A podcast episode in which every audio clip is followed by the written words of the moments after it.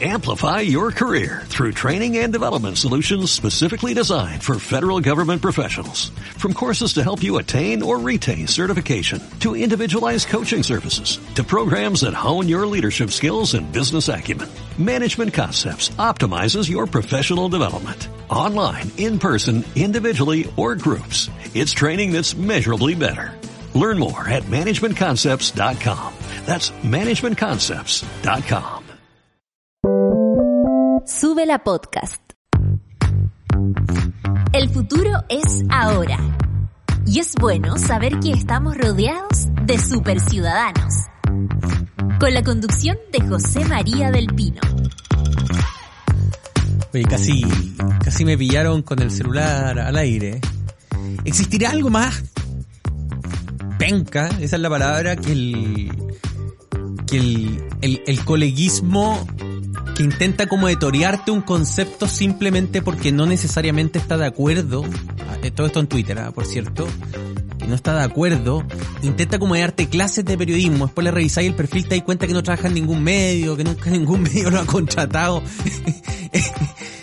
porque no, sí, palo, palo al, al, al, pelmazo que me estaba molestando por Twitter en el fondo. Eh, así, sin dolor no te haces feliz. Pero eh, todo esto a propósito de que esta mañana he tuiteado y lo mantengo, y es el titular, además de la minuta AM, que el dólar ha abierto con una muy fuerte baja. Que a gente no le gusta que el dólar baje es otro problema. Que la gente no entienda que cuando el dólar pierde un 5% de su valor y baja más de 50 pesos y hasta ahora se cotiza en 996 no es una fuerte baja. Bueno, ¿Saben por qué es fuerte? Porque no es normal que el dólar suba ni baje 20, 30, 40 o 50 pesos. No es el comportamiento normal para la estabilidad monetaria. Que el dólar pierda más de 50 pesos en un día es una fuerte baja. ¿Tiene que ver con la intervención anunciada con el Banco Central? Y ahora sí nos vamos a la cámara 1 con la revisión de la minuta. Por ahora no directamente. Porque en estricto rigor les quiero contar que esta, esta mañana que el Banco Central todavía no empieza a intervenir el dólar. Recapitulemos los hechos. El banco anunció que va a inyectarle, a través de, de tres instrumentos distintos, que se los quiero explicar en palabras muy simples para que lo entiendan, va a inyectarle 25 mil millones de dólares al mercado del dólar chileno, porque ¿cuál es el precio del dólar? ¿Cómo, ¿Cómo se establece el precio del dólar? Qué buena pregunta, super ciudadana y super ciudadano. El dólar es, voy a decirlo en términos muy burdos, un bien transable. Es como que uno vendiera computadores. Cuando un dueño de una tienda electrónica está acachado de computadores y, y, necesita que los computadores se vendan, ¿qué es lo que hace? Baja el precio. Entonces el computador que vale 500 lo liquida a 200, ¿no es cierto? El dólar es lo mismo. Cuando uno está cachado de dólares, quiere decir que hay un buen número de dólares en la economía, el precio es bajo. Cuando el dólar es más escaso y hay que salir a buscarlo para conseguirse dólares, el precio es más alto, porque uno está dispuesto a pagar más por conseguir ese dólar, porque se ha transformado en un bien escaso. Si en Chile hubiesen solo tres computadores, volvamos al ejemplo del computador, los computadores serían carísimos, porque necesitamos mucho más de tres computadores, y solo podrían comprarlos aquellos que estén dispuestos a pagar más, y por tanto el precio subiría. Dicho lo anterior, el dólar en Chile está caro porque hay poco dólar en Chile disponible. Esa es la realidad. Podemos podemos revisar por qué hay poco dólar. Bueno, hay poco dólar porque está bajando el precio del cobre ante el frenazo chino. Por tanto, se está vendiendo cobre por menos plata y por tanto están ingresando menos dólares a la economía. Esa es una. Otra la plata que está saliendo. Hay gente que está comprando dólares y los está sacando del país. Por tanto, salen del mercado local. Y eso sube el precio. Podemos ver por qué están sacando la plata para protegerse ante la incertidumbre internacional, para protegerse ante la incertidumbre nacional. Bueno, las inversiones se siguen haciendo sí, pero no crecen, es decir, hay un buen número de inversiones, pero no hay un crecimiento, por tanto no ingresan nuevos dólares a la economía. Para que haya, nuevamente, vamos al ejemplo, más dólares disponibles. Entonces, ¿qué dice el central? El central dice, miren, vamos a poner a disposición del mercado desde el 18 de julio hasta el 30 de septiembre. O sea, la intervención del central todavía no ha comenzado.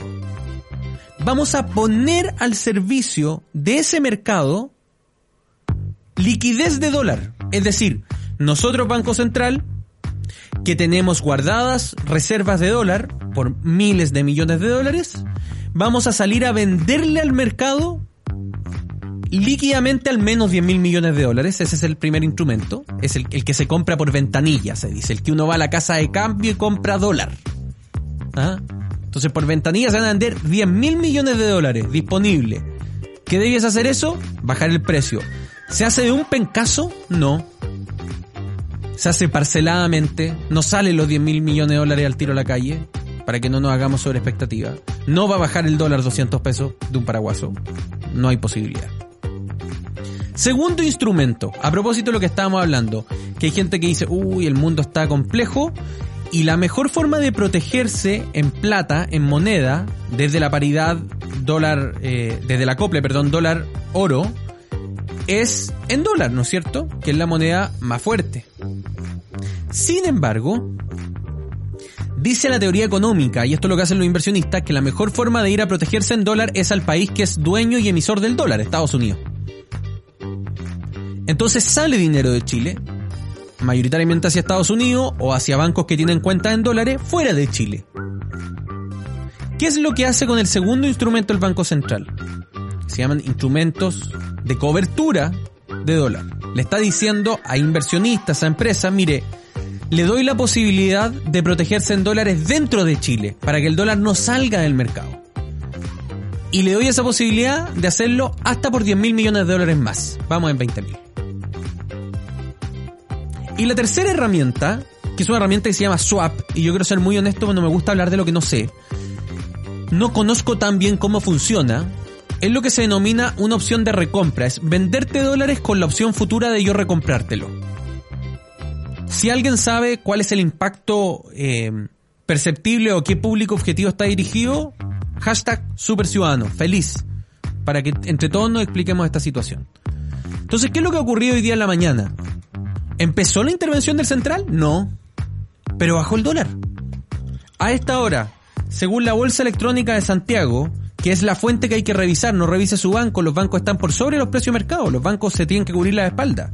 La transacción real del dólar Bolsa Electrónica Santiago, a esta hora, les voy a decir inmediato si es que se actualiza, miren, ha bajado más todavía, el dólar está a 986 pesos a esta hora ha bajado 65 pesos respecto a ayer. Eso no es una fuerte baja, es fuertísima. Equivale al 7% del valor de la moneda. Esto no pasa en un día. Es una muy fuerte baja del dólar. ¿Se debe a la intervención? Directamente no, pues ya les dije que nos está poniendo la plata. ¿Qué es lo que ocurre? Y con esto vamos a terminar este primer bloque de, explicación. Lo que ocurre, queridas super ciudadanas y super ciudadanos, es que la conducta económica reacciona a incentivos. El ser humano reacciona a incentivos. Y lo que está pasando es que ya sabemos que el lunes el central va a intervenir el dólar. Entonces, como yo sé que el lunes sí o sí es probable que baje el precio, prefiero vender ahora que el precio está más alto.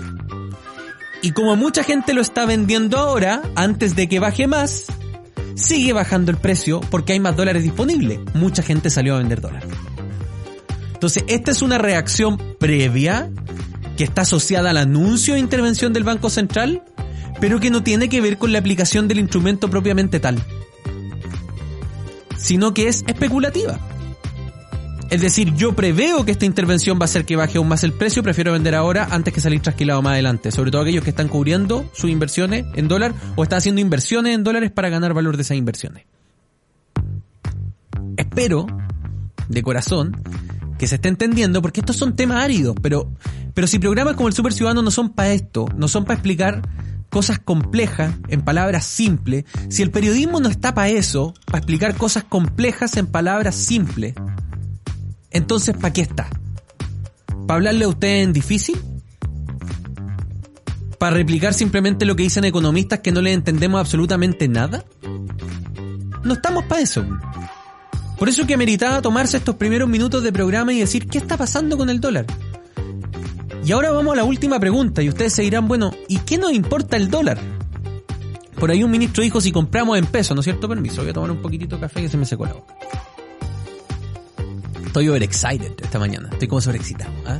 Eh, me gusta contar historias, me gusta explicar noticias. Entonces, el Banco Central, ¿qué es lo que dice, quería Super Ciudadano y Super Ciudadano? Que el dólar influye directamente en las cadenas productivas de una serie de bienes y servicios que consumimos. No solo bienes importados, que evidentemente se importan en dólar, por tanto si el dólar vale más, a nosotros nos van a traspasar un precio más caro, inflación. Sino también, ya ojo, ahí también está el combustible, by the way. ¿ah? Ahí están los combustibles porque el petróleo se compra en dólares. Así que lo bueno además es que hoy día el petróleo está bajando después del acuerdo eh, que se está empezando a lograr eh, entre Medio Oriente y Estados Unidos respecto a las reservas de petróleo. Pero además de eso, hay bienes que incluso son made in Chile que utilizan elementos productivos que se compran en dólar. Y eso también aumenta el precio.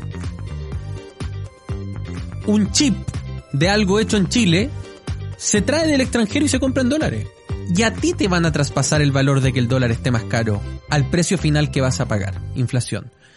¿Importa el dólar? Claro que sí, pues. ¿Importa la parafina para su estufa? ¿Importan los bienes que ocupan en su cadena de suministro? ¿Bienes que son importados? ¿Importan los productos importados? ¿En el televisor que se compra? ¿En el auto que se compra? Importa el dólar. ¿Importan alimentos importados que nosotros no estamos produciendo necesariamente para la cobertura en Chile. De los productos derivados del grano, y aquí vamos desde la harina hasta el aceite, Chile solo produce el 51% de su demanda interna. El 49% lo compramos al extranjero. ¿En qué moneda creen que lo compramos? En dólar. Importa mucho el dólar. Y quiere que le diga algo, es una muy fuerte baja. Y quiere que le diga algo, señor tuitero que me está bardeando en Twitter, que a usted no le guste que baje el dólar, habla simplemente de su pequeñez. Yo me alegro que hoy día el dólar esté bajando, un alivio para el bolsillo de millones de chilenas y chilenos y celebro el anuncio ayer del Banco Central de intervenir la moneda. Son las 10 de la mañana con 45 minutos, mis queridos super ciudadanas y super ciudadanos. Hacemos nuestra primera pausa y ya estamos de vuelta con más programa todavía. Estás escuchando Super Ciudadanos. Ya estamos de vuelta en Super Ciudadanos. Seguimos haciendo este Super Ciudadanos, 10 de la mañana, 46 minutos totalmente en vivo y en directo. Quiero contarles que hoy día, en la segunda parte de este programa, vamos a estrenar el capítulo 4 de Mapa Constituyente TV que es sobre un tema muy interesante, que es una de las novedades del texto constitucional, y es, básicamente, los derechos de la naturaleza. ¿Y qué se entiende por derecho de la naturaleza? ¿Qué necesidad hay de consagrar derechos de la naturaleza? Pero sobre todas las cosas, porque vivimos en un país que tiene que seguir funcionando, ¿no es cierto? Una economía que tiene que seguir pujando. ¿Cómo coexisten los derechos de la naturaleza con inversiones que eventualmente tienen impacto sobre la naturaleza? porque algo que no se puede hacer es pegar un frenazo total. Al final eso, por ejemplo, no permitiría poder financiar los derechos sociales, ¿no es cierto? El programa está muy interesante, está Edesio Costa de la Fundación FIMA, amigo de la casa, por cierto, y también Edesio Carrasco, que es ex eh, director del, del Servicio de Evaluación Ambiental.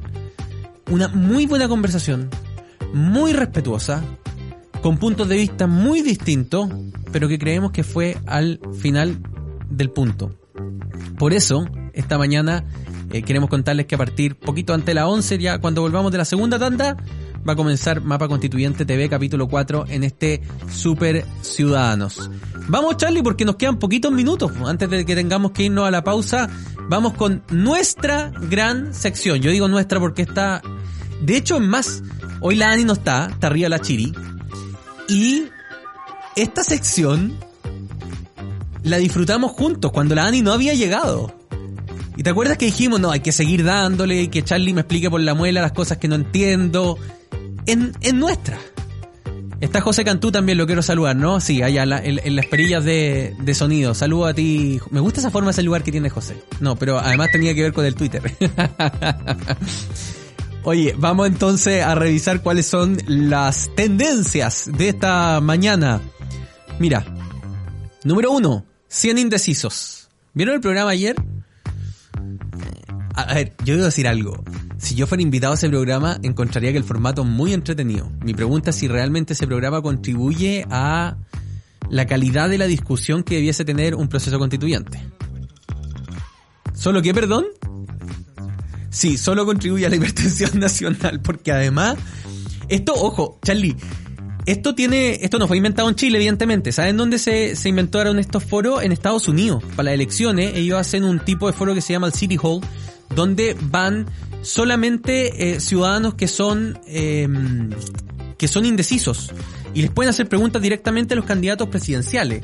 Eh, además aquí se le sumó el cuento de, de, bueno, vamos a votar antes, vamos a votar después, vamos a ver cómo cambia después del debate, que lo encuentro muy interesante, pero creo que hay que profundizar un poquitito o más bien elegir temas a lo mejor eh, que, permitan menos la consigna, que, vayan un poco al, al, meollo del asunto. A todo caso, en todo caso, ayer la Connie Stevicic estuvo muy muy bien en sus preguntas. Número uno, 100 indecisos, está dando que hablar a esta hora en Twitter. Número dos, Javier Miranda, ya lo dijo la nata en la mañana, pero maravilloso, ¿no?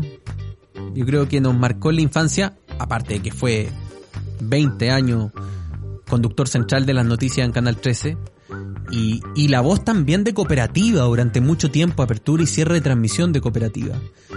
Recordemos, ayer además veía un video que Javier Miranda, cuando Rodrigo Jordán lo saca el 13, y lo saca porque no era periodista, él, pertenece a, a la generación de que muchos eran locutores que hacían periodismo, no se estudiaba necesariamente periodismo, se va a la red, y, y por primera vez la red tiene departamento de prensa con él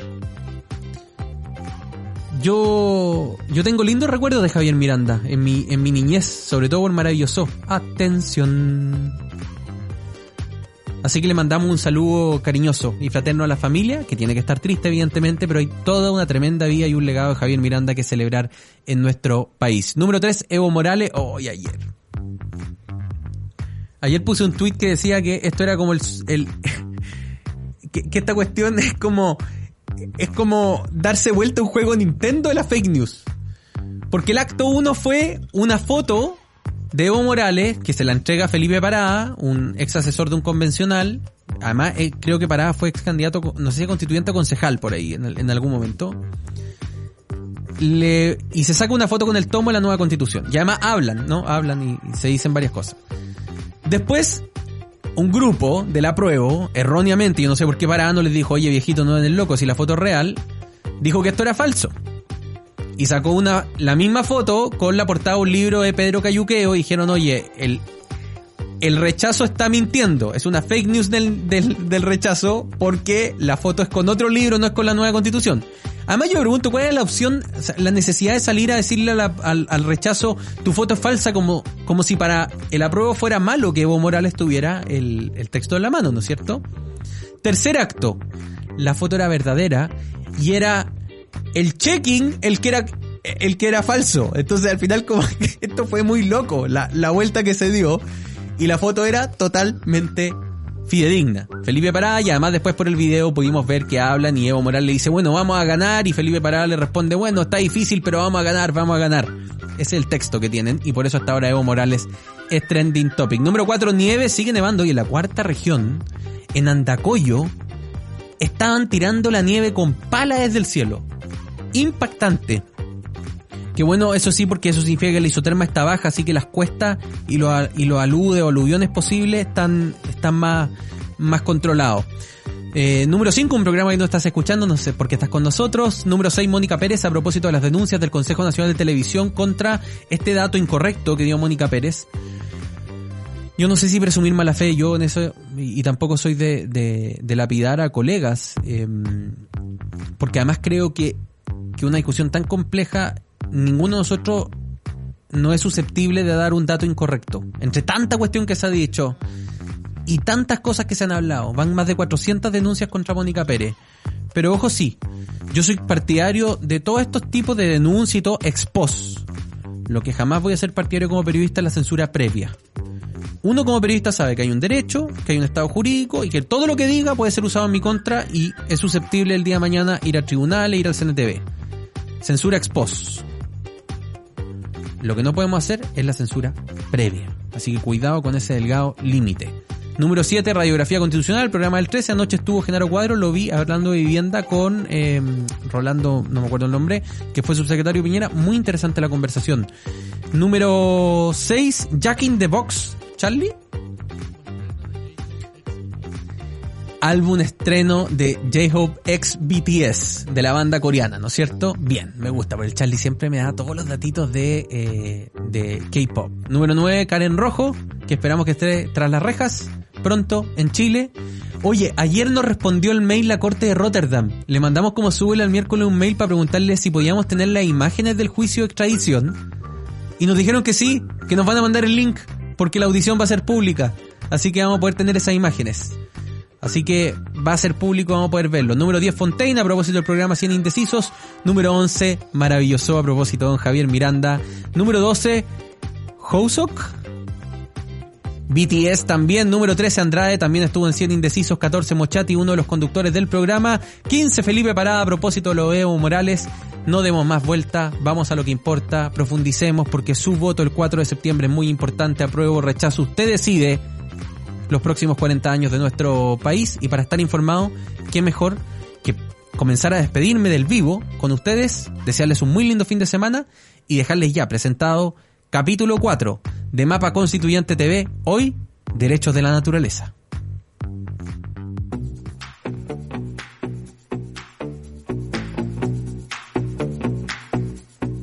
¿Qué tal? Bienvenidos y bienvenidas a una nueva edición de Mapa Constituyente, este espacio colaborativo entre Ladera Sur, Súbela, Mi Voz y The Clinic, donde regularmente les damos las coordenadas para no perderse en este camino hacia una eventual nueva constitución. Soy Macarena Lescornés y como siempre me acompaña José María del Pino. ¿Qué tal, José? Hola a todos y bienvenidos. Es un placer nuevamente saludarlos en esta exploración que estamos realizando de los distintos temas que sin duda alguna van a marcar su voto el próximo 4 de septiembre, donde usted va a tener que decidir si aprueba o rechaza el texto que esta convención constitucional que sesiona aquí, en el Palacio Pereira, en parte de sus trabajos, el otro en el ex Congreso Nacional, el lugar donde estamos, es sin duda alguna este tema que les vamos a presentar ahora, una de las evoluciones, han dicho sus autores. Algunos de los temas que no estaban necesariamente tratados así en el texto anterior y son los derechos de la naturaleza, el tema del capítulo de hoy, Maca. Así es, derechos de la naturaleza. Y vamos a conversar, por supuesto, de este tema, tema innovador, tema controvertido, con dos especialistas que ya están aquí con nosotros. Y parto por presentarlos, Ezio Costa, profesor de Derecho Ambiental de la Universidad de Chile y director ejecutivo de la ONG FIMA. ¿Qué tal, Ezio? Gracias por estar aquí con nosotros. Muchas gracias, Macarena, José María, por invitarme. Y junto a él está Edesio Carrasco, abogado también, profesor de Derecho Ambiental de la Universidad Católica. ¿Qué tal? ¿Cómo está, profesor? Gracias por estar aquí con nosotros. Muchas gracias, Macarena. Muchas gracias, José María. Un gusto estar acá. ¿Abramos fuego, Maca? Partamos inmediatamente. Vamos de lo macro a lo micro. Eh, mucho se ha hablado respecto a los límites, ¿no? Cómo se pueden consagrar los derechos de la naturaleza, pero cuáles son sus limitaciones jurídicas. Y hablo, por ejemplo, en el caso de la actividad productiva, en el caso de la minería, la explotación de los recursos naturales. Me gustaría tener la primera impresión de ustedes sobre cómo creen que este equilibrio y estos límites quedan establecidos a su juicio en el texto que propone la Convención Constitucional. Partimos por ustedes. Claro.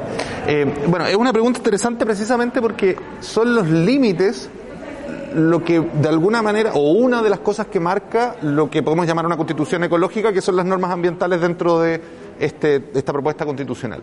Eh, y, la, existencia de los derechos de la naturaleza precisamente es un límite. Eh, aclaremos una cosa, ¿no? Los derechos de la naturaleza, los que se reconocen en, la, en el texto constitucional que se está proponiendo, son el derecho a la existencia y a la regeneración o restauración en el caso de daños. ¿Cómo eso constituye un límite? Básicamente porque si bien todas las actividades productivas van a poder seguir ah, haciéndose, eh, esas actividades productivas van a tener que eh, y no solo productivas, cualquier tipo de actividad, va a tener que considerar dentro de su planificación el hecho de que no puede destruir ciclos, procesos, estructuras naturales. Y por lo tanto va a tener que tener un estándar de cuidado que es más alto que el que eh, teníamos hasta ahora, o que esperamos que sea más alto del que teníamos hasta ahora. La sola existencia de los derechos de la naturaleza va a marcar, en, la Constitución, va a marcar una posibilidad de desarrollo por parte de la jurisprudencia y más eh, relevante, creo yo, va a marcar una posibilidad de desarrollo por parte de la ley, que va a tener que expresar cómo es que funcionan precisamente esos límites a la alteración de la naturaleza.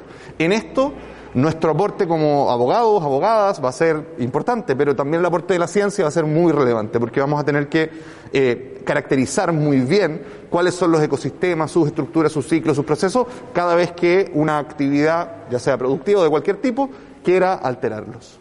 Edesio, ¿cómo, ¿cómo, lo ve usted? ¿Cómo ve la incorporación de estos derechos de la naturaleza? Y lo más novedoso, digamos, es que se reconoce a la naturaleza como un derecho que tiene derechos jurídicos, que hasta el momento no estaba, por lo menos en la Constitución actual. Sí, yo diría tres cosas. Lo primero es que los derechos de la naturaleza son una excepción en el constitucionalismo mundial. Salvo en Ecuador, en el preámbulo de Bolivia, Chile sería un país que se uniría a esos países que ya tienen reconocido este derecho, ya sea de manera expresa o tácita. Y es en el marco de esa excepción constitucional en que tendremos que hacer entender bien la pregunta de José María. ¿En qué sentido? ¿Cuáles son los límites? Honestamente no lo sabemos. Si bien hay una remisión a la ley, a mí me parece que la naturaleza es objeto de, de protección, no sujeto de derecho, que es algo distinto. Y ¿Cuál es la diferencia? Porque para usted los abogados debe ser evidente cuál es lo que distingue entre ser sujeto y objeto. Eh, es bueno aclararlo en qué, eh, qué es lo que implica esa, esa distinción. Las personas son sujetas de derecho, es decir, ejercen derechos, libertades, eh, hay incluso igualdades asociadas que la propia Constitución reconoce. En este caso estamos reconociendo la naturaleza, además que también tiene derechos a protegerse por sí misma. De hecho, la propia Constitución contempla una defensoría de la naturaleza, es decir, un órgano de la administración del Estado que la va a defender. Y la pregunta que a mí me surge es, ¿qué piensa la naturaleza? ¿Cómo siente la naturaleza? ¿Cuáles son realmente sus derechos? ¿Cuándo efectivamente los alerces, las araucarias, especies de flora y fauna están realmente afectadas y requieren de una titularidad para recurrir a tribunales y defenderse por sí misma y no en relación a una persona o un grupo de personas respecto a los cuales la naturaleza les presta ya sea un servicio o una función ecosistémica. Es decir, la discusión que hoy día tenemos en general en Chile es que personas respecto a las cuales la naturaleza les presta un bien se sienten afectadas y recurren a tribunales. Hoy día eventualmente la naturaleza podría, a partir de esta defensoría, defenderse por sí misma, sin un vínculo necesariamente a una persona o grupo de personas. Y el riesgo que yo veo en eso es que no sabemos muy bien qué piensa la naturaleza. Segundo, la naturaleza ya es objeto de protección y tendría, obviamente, eh, toda la disposición a que el Estado aumente sus deberes en ese sentido. ¿eh? Pero lo que hacemos finalmente, creo yo, en poner a la naturaleza con sujeto de derechos es igualarla con los seres humanos. Cuando, en mi opinión, es una entidad relacionada con nosotros, pero que tiene atributos distintos. Y porque tiene atributos distintos, le reconozco un estatuto diferente. Y ese estatuto diferente es que el Estado, que nos representa a todos, se hace cargo de esa protección de manera intensa en función de distintos instrumentos, leyes, reglamentos, etcétera. Ahora me imagino que precisamente lo que se deriva de toda esta nueva, digamos, nomenclatura, em, la constitución, el proyecto de constitución habla de justicia ambiental y uno entiende que eventualmente va a haber que adaptar no solamente la estructura, sino las leyes. Eh, ¿Qué más implica? Porque ya un minuto que ya está consagrado constitucionalmente, hay todo como un dominó que se viene hacia abajo, ¿no? ¿Hasta dónde se puede llegar en diferente con lo que tenemos ahora? Que hay, dicho sea de paso, Chile ya tiene una experiencia con tribunales ambientales. Va a haber que crear más de otra entidad, ¿Qué es lo que va a ocurrir? Eh, creo que hay dos dimensiones de, esa pregunta que son diferentes y muy interesantes cada una en su, profundidad. Eh, por una parte, la idea de justicia ambiental generalmente está referida a la distribución de cargas y beneficios ambientales entre las personas, y entre las personas de la generación actual y de las generaciones futuras.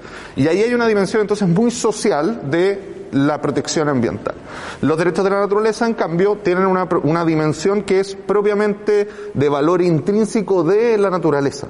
Em, y ojo, que aquí quisiera algunos de los puntos que tocó Edesio recién, eh, eh, dar mi opinión al menos. Em, No se equipara a las personas, eh, sí se le da una entidad de sujeto, pero no se equipara porque se le otorga a la naturaleza, se le reconoce a la naturaleza los dos derechos que mencionamos antes, ¿no? Están claramente establecidos en la Constitución, no hay duda sobre cuáles son, la existencia y la regeneración, restauración. Las personas tenemos una serie de derechos muchísimo más amplios. Eh, y cuando se reconoce el derecho a la existencia y a la regeneración o restauración de la naturaleza, también se marca claramente cuáles son los intereses. No es necesario preguntarle por qué no es posible a la naturaleza cuáles son sus intereses. Nosotros, que somos las personas que estamos estableciendo la normativa, entendemos que como una entidad viva tiene un interés de existir, que es un interés que le hemos otorgado desde el pensamiento eh, humano a todas las entidades vivas, incluidas nosotros mismos. Y protegemos ese, ese deber de existir. Lo mismo han hecho, efectivamente, constitucionalmente solo Ecuador, nosotros seríamos el segundo país en el mundo, con leyes y acuerdos, eh, o sea, perdón, y fallos eh, judiciales, lo han hecho 30 países en el mundo, eh, hasta ahora. Y eso va creciendo precisamente porque hay una, y aquí voy más directamente a la pregunta, hay una suerte de impotencia por parte de las personas y del derecho sobre cómo hacemos para efectivamente proteger a la naturaleza entendiendo que le, que le podemos otorgar un valor intrínseco o no, porque hay personas que no le otorgan ese valor intrínseco necesariamente, pero entregárselo o no, pero sí que sabemos que necesitamos una, una naturaleza funcional para poder seguir existiendo y existiendo bien, ¿no? Eh, cuando la naturaleza se daña, cuando tenemos crisis climática y ecológica como las actuales, son las personas más vulnerables y los países más vulnerables como Chile los que más sufren. Entonces, frente a esa impotencia, eh, y la necesidad de innovación jurídica, creo que el dispositivo Derechos de la Naturaleza es uno de varios que ayuda a profundizar las maneras en las cuales protegemos la naturaleza manteniendo nuestras actividades. Entonces, ¿hasta dónde puede llegar eso? Eh, es algo que está recién descubriéndose, por así decirlo. los países que ya lo aplican también lo están haciendo hace poco. La, la mayoría es de los últimos 10 años, las leyes, los fallos, lo que sea con experiencias mixtas. Algunos han tenido mejores experiencias, más profundización, otros han tenido menos porque han habido, no sé, en el caso de Ecuador, por ejemplo, el, gobierno de Correa era un gobierno que no estaba a favor de los derechos de la naturaleza y nunca los aplicó. Entonces, eh, recién a estos años, los últimos años, hemos visto algún desarrollo. Eh, pero, en fin, lo, interesante es que eh, con los derechos de la naturaleza y con los demás dispositivos constitucionales ambientales podríamos aumentar la protección del medio ambiente, no necesariamente mediante la creación de mucha institucionalidad más, sí la Defensoría de la Naturaleza, eh, que toma un rol que normalmente tienen las Defensorías del Pueblo, eh, y probablemente con algunos otros eh, organismos que se vayan creando en el tiempo, pero en definitiva creando una estructura jurídica que tiende a entender que estamos correlacionados con la naturaleza y que o sea, interrelacionados con la naturaleza y entonces necesitamos hacer ese, ese juego de protección para con ella. Eso, Edesio, em, me gustaría llevarlo a la casuística para que la gente pueda iluminar, ¿no es cierto?, esta discusión. Decías tú, Ezio, la naturaleza tiene derecho a existir y a regenerarse. Y estamos hablando que este a su vez es un derecho que quedaría consagrado constitucionalmente, es decir, es un derecho para ese sujeto objeto de derecho prácticamente inalienable, es decir, está ahí eh, absolutamente consagrado.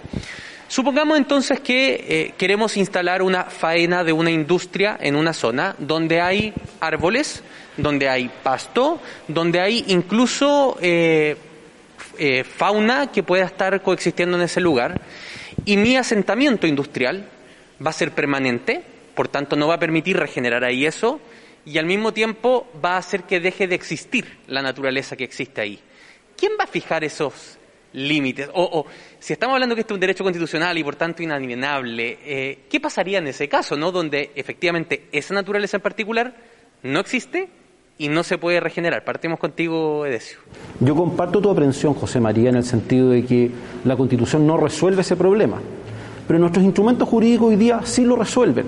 Y por eso a mí me parece en particular que el consagrar derechos de la naturaleza no añade nada. De hecho, el mejor país o con mejor desempeño ambiental en el mundo, que es Dinamarca, no tiene ninguna disposición ambiental en su constitución. Y Chile, sin tener derechos de la naturaleza, es el con mejor desempeño ambiental, al menos en Latinoamérica. ¿Qué quiero decir con esto? Y tomo en parte lo que dijo Ezio y recojo tu pregunta. Obviamente que esto requiere políticas públicas. Requiere gestión pública y habrá buenos y malos gobernantes, habrán buenas y malas leyes, habrán gobiernos más progresistas o menos progresistas en la protección del medio ambiente y eso se irá definiendo democráticamente en función de las reglas que progresivamente iremos generando. Y de hecho Chile ha hecho eso, ha ido de manera gradual y escalonada mejorando sus estándares. Falta mucho, por cierto. Respecto a tu pregunta, tenemos un sistema de evaluación de impacto ambiental. Bueno, malo, regular, antiguo, es del año 94, el último reglamento es del 2012, y por supuesto que requiere una renovación, requiere más participación ciudadana, probablemente más regulación sobre algunas especies que tú nombraste, pero tenemos un sistema que podrá funcionar bien, malo o regular respecto a determinados proyectos, pero eso tiene una solución institucional hoy día. Tiene una solución y habrá que ver en el caso concreto dónde está esa industria, eh, dónde se emplaza, si hay especies o no protegidas, si hay efectivamente un área eh, antropizada o ya intervenida, no es lo mismo desarrollar esa industria en un sector prístino o en un parque nacional o eventualmente en un sector que ya es un sector industrial, en donde ya hay obviamente un nivel de impacto distinto, pero a eso, a tu pregunta, hay una respuesta institucional. Podemos mejorarla, el sistema de evaluación de impacto ambiental. Pero hay una respuesta institucional y en mi opinión la Constitución, al menos respecto a ese tipo de circunstancias, en principio no añade nada, salvo salvo que efectivamente una Defensoría de la Naturaleza estime que hay especies ahí que eventualmente requieren de una protección adicional. Y mi duda está en quién representa la naturaleza, quiénes van a estar en esa Defensoría y si van a ejercer o van a entender lo mismo que Magdalena Leconés, lo mismo que José María, lo mismo que Ezio, cuando haya que eventualmente proteger esas especies. ¿Por qué te lo digo, José María? Porque en general en un país pobre, desigual como el nuestro, la inversión es relevante y probablemente respecto a ese proyecto van a haber intereses distintos, legítimos, económicos, sociales respecto a las comunidades y probablemente ambientales. Y a mí me parece que el desafío que Chile tiene que articular es un desafío por la sustentabilidad, tratar de articular estos tres principios y otros adicionales para de alguna manera en un engranaje virtuoso, a partir de buenas políticas públicas, dar respuesta a esa pregunta concreta que tú has hecho. Es de eso, disculpa que te interrumpa. ¿Solo la Defensoría de la Naturaleza podría eh, abogarse la titularidad de esos derechos o yo como ciudadano, José María Alpino, Macarina Lescornés, recurro de, de recurso de protección ante la Corte de Apelaciones eh, abogando por la naturaleza que está en ese lugar donde este eventual asentamiento industrial podría instalarse. Buen punto, pero ahí van a ser tus derechos va a ser tu firma la que está en ese recurso de protección. Claro, porque entiendo que la, naturaleza es sintiente, pero no eh, cognosciente, no, no tiene, eh, la naturaleza no tiene voluntad propia, no puede recurrir, o sea, me imagino que siempre el derecho tiene que recurrir por parte de un tercero. Por supuesto. Y lo que va a ocurrir en el caso inicial que tú planteaste es que tú vas a alegar eventualmente una vulneración a esas especies porque hay un incumplimiento normativo, porque no se está respetando eh, un porcentaje o una cuota determinada respecto a la corte del bosque nativo, porque las medidas eventualmente no son apropiadas por parte de esa compañía para mitigar, compensar o reparar, pero en definitiva lo haces a partir de un control normativo, no, no a partir de una abstracción respecto a los derechos eventuales que tenga la naturaleza. Y con esto concluyo. ¿Qué es la naturaleza también? Esa es una pregunta mucho más compleja, más profunda. Eh, y donde espero que el legislador vaya precisando, eventualmente acotando y definiendo los límites porque todos los derechos tienen límites, incluidos los de las personas y eventualmente los de la naturaleza. yo quería tomar una parte que, hablaba de eso, que decía, bueno, la participación de las comunidades, etcétera. Y ahí se agarra a un concepto que viene en alguno de los apartados que aborda los derechos de la naturaleza, que tiene que ver con la democracia ambiental. Lo subrayan, los constituyentes lo subrayaron mucho, la idea de la democracia ambiental. ¿Qué implica ese concepto, cuáles pueden ser sus derivadas y qué cambia en la relación lo que hay hoy, porque nuestro ordenamiento sí contempla que haya cierta participación, alguien podría decir muy limitada aún, de las comunidades, pero sí lo contempla. ¿En qué cambia eso? ¿Lo hace más obligatorio? ¿Lo hace quizás en ámbitos en que hasta el momento no entra la democracia ambiental o se amplía aún más? Em, voy a tomar un punto de, los derechos de la naturaleza y vuelvo a democracia ambiental. el programa de usted, así que... Gracias, gracias. Em, hay una, hay una, creo que hay un, par de, cosas que me parecen quizás confusas que quisiera aclarar. Eh, la primera tiene que ver con qué significa que sean derechos de la naturaleza. No significa que sean derechos de cada planta, de cada árbol, de cada animal. No es, no es eso lo que está protegido, sino que es la naturaleza como un sistema interconectado. Eh, luego entonces, lo que se protege son ciclos y procesos de la naturaleza, que por ejemplo, en el ejemplo que tú dabas, una industria que se instala en un lugar, no, normalmente va, va a depender del lugar y un montón de Evi- cosas. Normalmente no va a alterar ningún ciclo, ni proceso, ni estructura de la naturaleza y por lo tanto. Que esa distinción no es muy problema. importante, ¿no? Sí, exactamente. Por eso, por eso la hago, ¿no? Eh, lo- ¿Cómo se protegió, en- cómo se está protegiendo en la Constitución del 2022? Es mediante esta idea de la naturaleza como un todo. Eh, en, otros, en otras normas se protegen y en otros fallos, sobre todo en fallos judiciales que hay en el mundo, en Colombia, en Nueva Zelanda, se protegen un ecosistema. Entonces dice, este río tiene derechos y este río tiene derechos y por lo tanto hay que respetar los ciclos de este río. Eh, no ha sucedido que se proteja a cada uno de los elementos, ni tampoco eh, de la lectura de la Constitución me parece que esa sea la, idea. Esa es un- una primera cosa. Y la segunda es que eh, a mí me llama la atención, eh, de lo que decía recién Edesio, pero que también lo he escuchado otras veces, por supuesto que hay un montón de conceptos en las constituciones. Las constituciones, las leyes, los reglamentos y cualquier otra cosa que leamos contiene conceptos y los conceptos son cosas que se discuten. Eh, el contenido de los conceptos es siempre discutido y si no los abogados no tendríamos trabajo y los profesores de derecho no existiríamos. Eh, y entonces esta constitución, como todas, va a tener conceptos que se van a discutir. La constitución del 80 tiene el derecho a vivir en un medio ambiente libre de contaminación y hemos escrito libros, he escrito libros sobre qué significa eso, ¿no? Eh, porque, bueno, es un concepto complicado y, difícil de aplicar, pero eso no debería ser un problema para efectos de, de la existencia de una normativa, ¿no? O sea, esos conceptos siempre los vamos a ir afinando y además los vamos a ir, eh, se van a ir y se han ido los anteriores eh, y en el tiempo, se han ido eh, balanceando de alguna manera. La gracia que tienen los derechos de la naturaleza, para mí no es tanto el hecho de que podamos ocuparlos para litigar. Tiene también ahí una potencialidad. Pero más que eso es el hecho de que el que toma decisiones, la tomadora de decisiones, el, el organismo que sea, que está tomando, va a tener que, en el minuto de tomar la decisión, balancear que existen los derechos de la naturaleza junto con las otras cosas también necesarias, junto con la necesidad de inversión, junto con la necesidad de generar eh, bienestar social, etcétera. Todo eso va a tener que estar balanceado. Hoy día la naturaleza está muy por debajo de los otros intereses al hacer ese balance. Y, la- y las personas y la opinión que tienen las comunidades también está muy por debajo de los otros intereses. Ese ha sido un problema, eh, voy a decir histórico, pero no es, tan histórico, pero es de los últimos 40 años, por lo menos, 50 años, eh, un problema bien importante. Porque las personas, las comunidades y las, y las personas individualmente consideradas que pueden ser afectadas en sus derechos o en su territorio con un proyecto o con una regulación, eh, no, han tenido el- un, un espacio con suficiente profundidad como incluso la propia ley querría. Y aquí, hasta la ley actual dice, oye, hay que considerar adecuadamente las observaciones ciudadanas. A mi juicio eso no se hace efectivamente.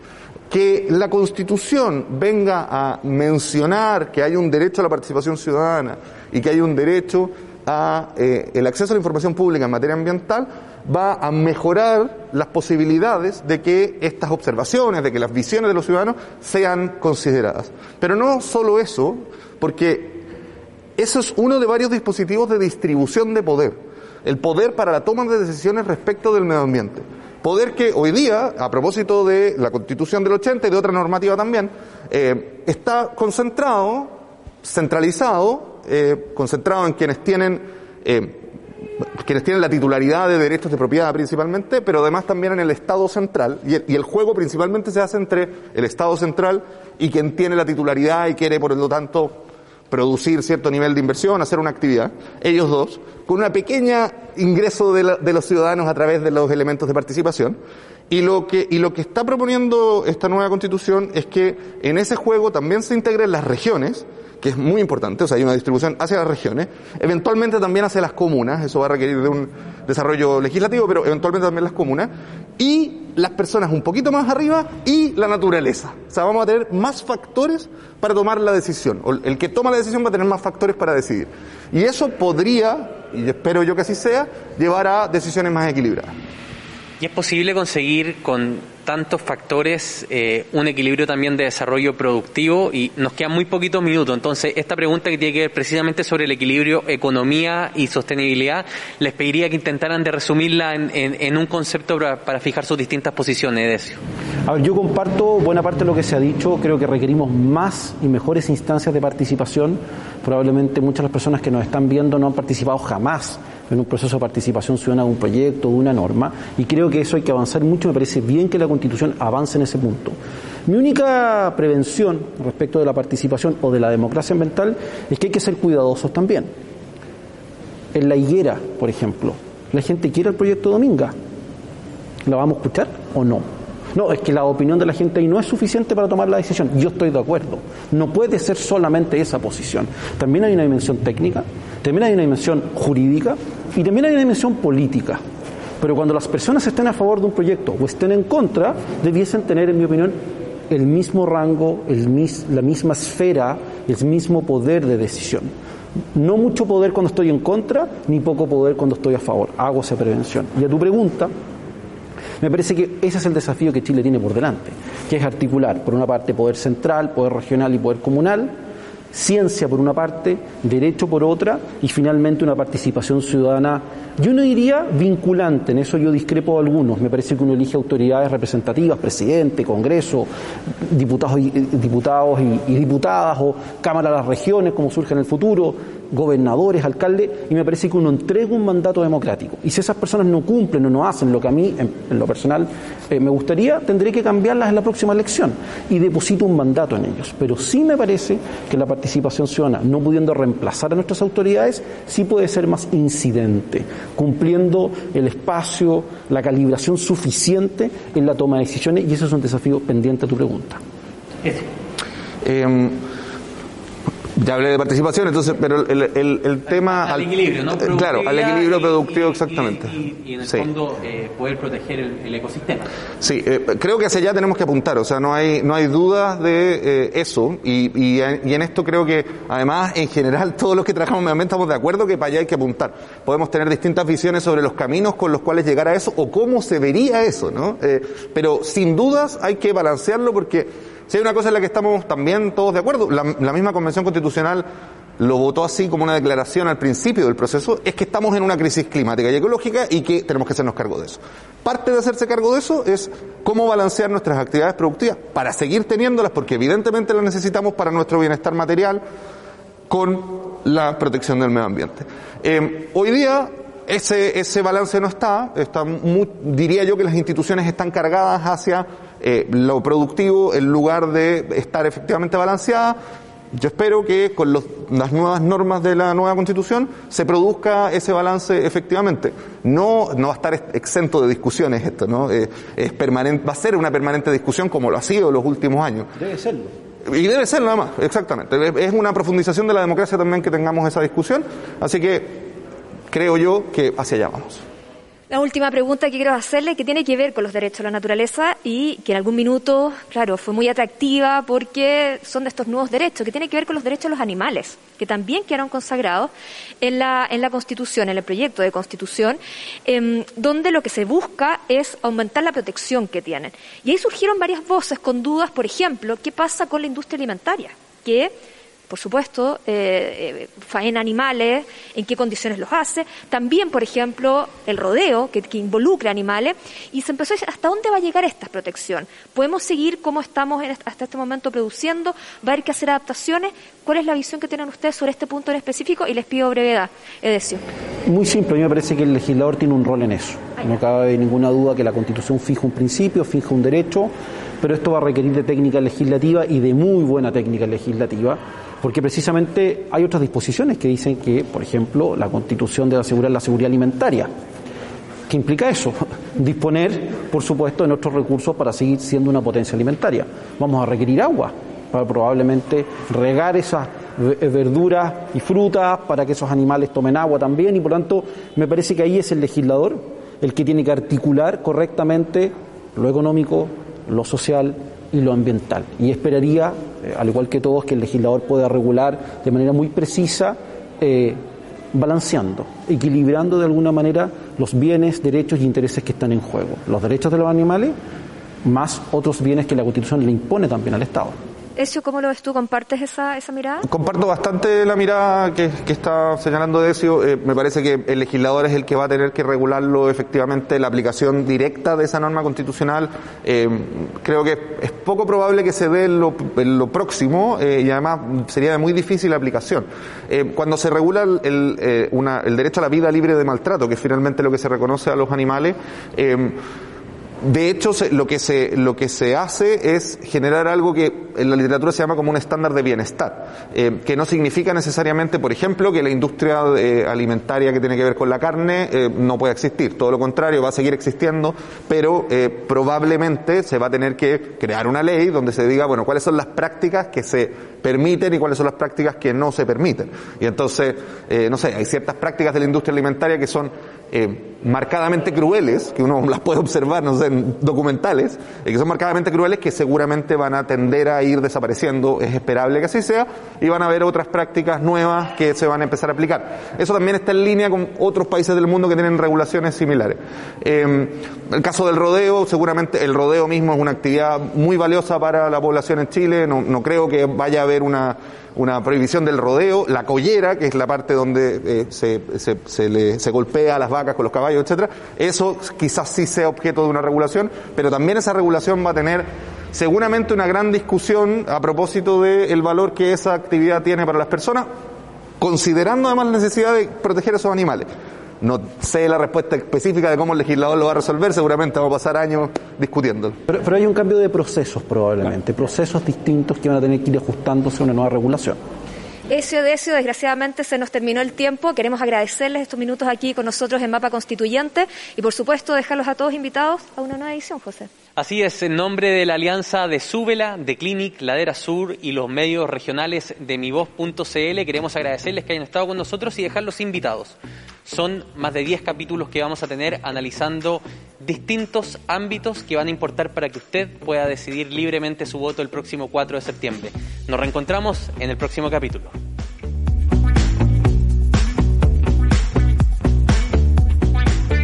Eso fue Super Ciudadanos. De lunes a viernes a las 10.30 de la mañana, solo por subela.cl. Amplify your career through training and development solutions specifically designed for federal government professionals. From courses to help you attain or retain certification, to individualized coaching services, to programs that hone your leadership skills and business acumen, Management Concepts optimizes your professional development. Online, in person, individually, or groups. It's training that's measurably better. Learn more at managementconcepts.com. That's managementconcepts.com.